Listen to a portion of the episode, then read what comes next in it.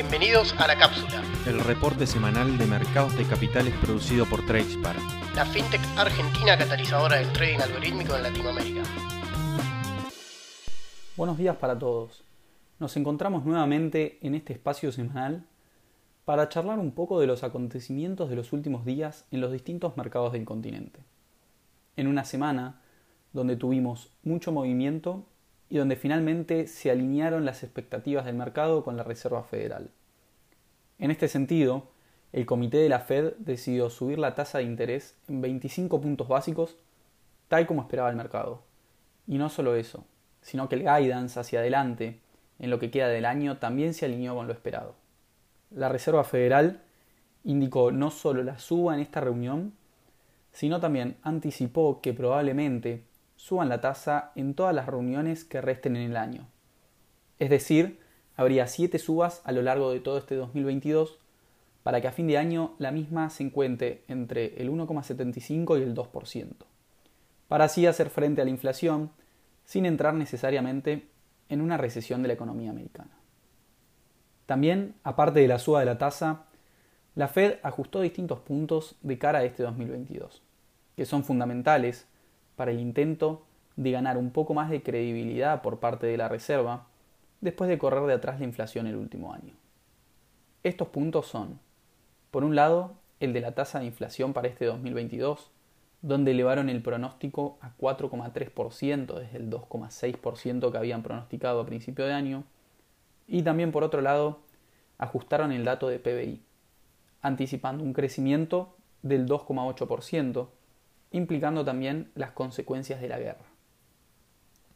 En el otro frente tenemos a la guerra entre Rusia e Ucrania, donde también parece que se empieza a ver un poco la luz al final del túnel, luego de que el presidente de Ucrania haya anunciado que quizás no sea una buena idea que el país ingrese a la OTAN, y se encuentran negociando un alto al fuego en un documento con 15 puntos que indicarían el final de la guerra y la retirada de Rusia del territorio ucraniano. En este sentido, vemos a los principales índices que levantaron después de un lunes y martes dudosos y el miércoles, tras la conferencia de Powell, subieron con muchísima fuerza. Los tres terminaron la semana en terreno positivo, con una suba de un 8% semanal, el Nasdaq fue el que mejor desempeño mostró y cerró en 13.900 puntos. Lo siguió el S&P 500, que cerró en 4.460 puntos y subió un 6% en la semana. Y el de peor desempeño de los tres, pero que igual culminó una fantástica semana, fue el Dow Jones Industrial, que con una suba del 5,5% cerró en 34.700 dólares. A pesar de estas importantes alzas, los tres principales índices siguen en terreno negativo en lo que va del año el Nasdaq con bajas del 11%, el SP 500 con bajas de un 6,4% y el Dow Jones con caídas de un 4,4%. Salimos de Estados Unidos para pasar a analizar a los distintos países del MILA, que en líneas generales acompañaron las subas de los índices norteamericanos, si bien las subas de tasa en el mercado americano suele afectar negativamente a los países emergentes por salida de capitales hacia bonos del tesoro con mejores rendimientos. En este caso, los activos de estos países se pueden ver beneficiados transitoriamente, ya que con la Fed subiendo la tasa de manera gradual y no tan agresiva, difícilmente veamos que los capitales se vayan de manera muy acelerada de emergentes, tal como pasó la última vez que la Fed subió la tasa, que fue en el año 2018. Empezamos por México, donde su principal índice bursátil cierra la semana en máximos históricos de casi 55.600 puntos. Esto se da por una suba de un 4,2% a lo largo de toda la semana. Este índice mexicano lleva acumulada una suba de un 4,3% en lo que va del año y es el índice de todos los latinoamericanos que vamos a ver en este podcast y vemos en todas las semanas que peor desempeño está mostrando, ya que es el que más se acopla a los movimientos del mercado americano. El peso mexicano cerró la semana cotizando en 20,3 pesos por dólar, mostrando así cierta fortaleza frente al dólar bajando un 2,6%. Seguimos con Colombia, donde hubo elecciones parlamentarias la semana pasada y en la que mostraron que la sociedad está bastante polarizada entre la izquierda y la derecha, tal como vimos el año pasado en Chile o en Perú. De todas formas, las fórmulas presidenciales se van a terminar de definir en las próximas semanas para que a fines de mayo sí tengamos las elecciones presidenciales. El mercado no reaccionó violentamente a los resultados, sino que se mantiene con cierta cautela y probablemente lo vamos a ver así hasta las propias elecciones. En este contexto, el índice de capitalización bursátil, principal índice de la bolsa colombiana, cerró la semana a la baja con caídas del 0,6% y terminó el viernes cotizando en 1.540 puntos.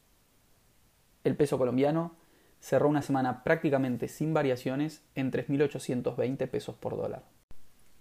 Continuamos el recorrido con Perú, que como nos tiene acostumbrados a lo largo de los últimos años, está sumergido en un problema institucional muy grande, en el que el Congreso decidió abrir un proceso para destituir al presidente, ya que se lo acusa de tener vínculos con una empresa en un presunto acto de corrupción. De todas formas, los mercados parecen hacer oídos sordos y el índice general de la Bolsa de Valores de Lima no para de subir semana tras semana y se encuentra en máximos históricos de 25.000 puntos. En esta semana dio una suba de un 1,3% y lleva un acumulado de casi el 19% en lo que va de este 2022. El sol peruano cerró el viernes en 3,78 soles por dólar, mostrando así una suba del 2% semanal frente a la divisa norteamericana. El último país del Mila que vamos a estar analizando es Chile, donde también vimos una fuerte suba en esta semana con el IPSA, principal índice de su mercado bursátil, subiendo casi un 5%.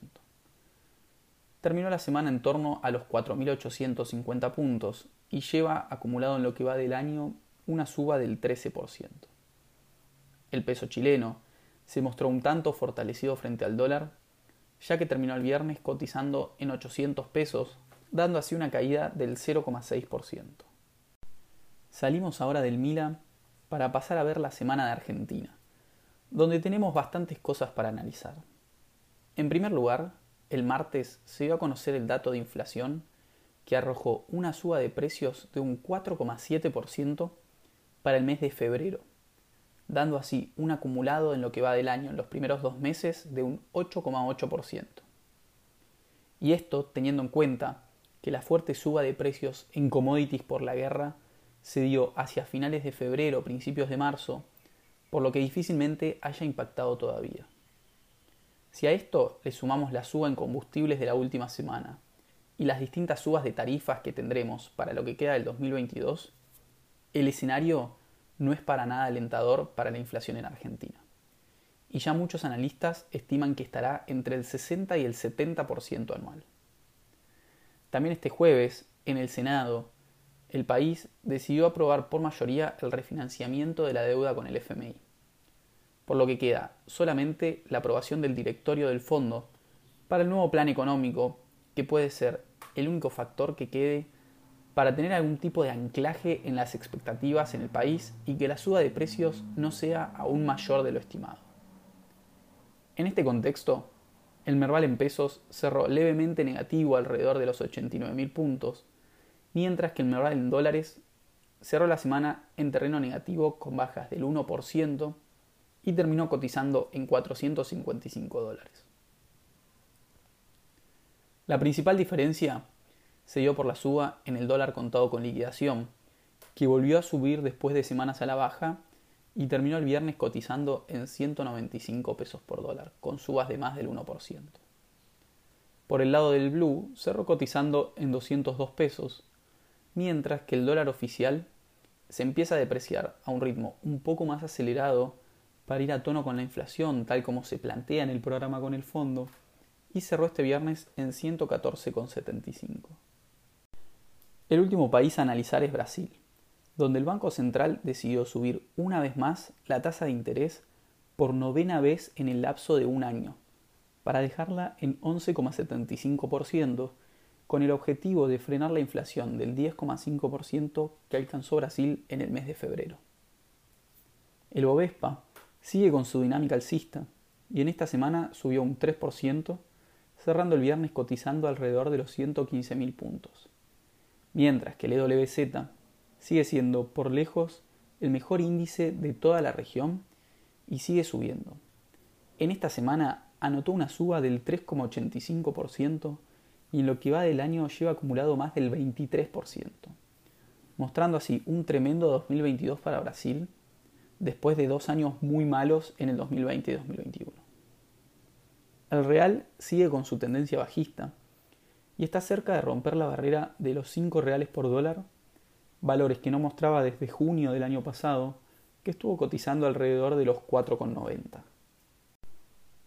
Dejamos de lado el análisis de los países para pasar a ver a la lupa de esta semana, donde no podemos dejar de lado los activos que estuvieron en boca de todos, y esta vez por buenos motivos, que son las acciones de China.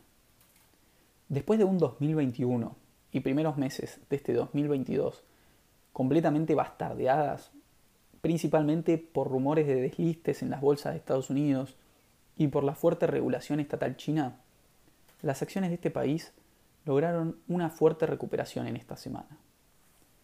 El lunes, fuentes del Estado chino indicaron que no van a intrometerse en ninguna empresa ni van a fomentar un desliste de empresas chinas en los mercados mundiales, así como también van a cortar un poco con la fuerte regulación a las empresas tecnológicas. Esto fue decisivo para la mejor semana en su historia de Alibaba desde que me empezó a cotizar, con subas del 25% en la semana, pero el martes, luego de estos anuncios, subió un 36% en un solo día.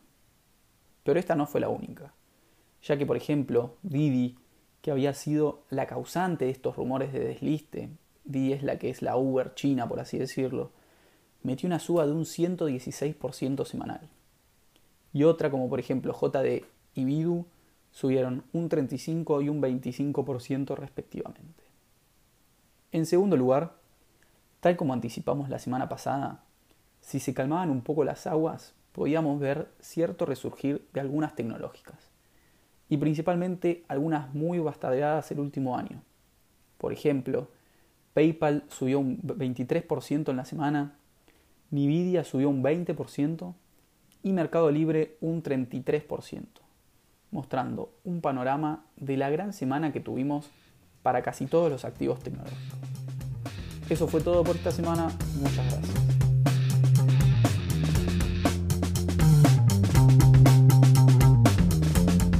Para más información pueden encontrarnos en nuestra página web www www.tracepark.la o en Spotify, Apple Podcasts, Google Podcasts y demás plataformas de contenido en audio a las que podrán acceder desde cualquier dispositivo.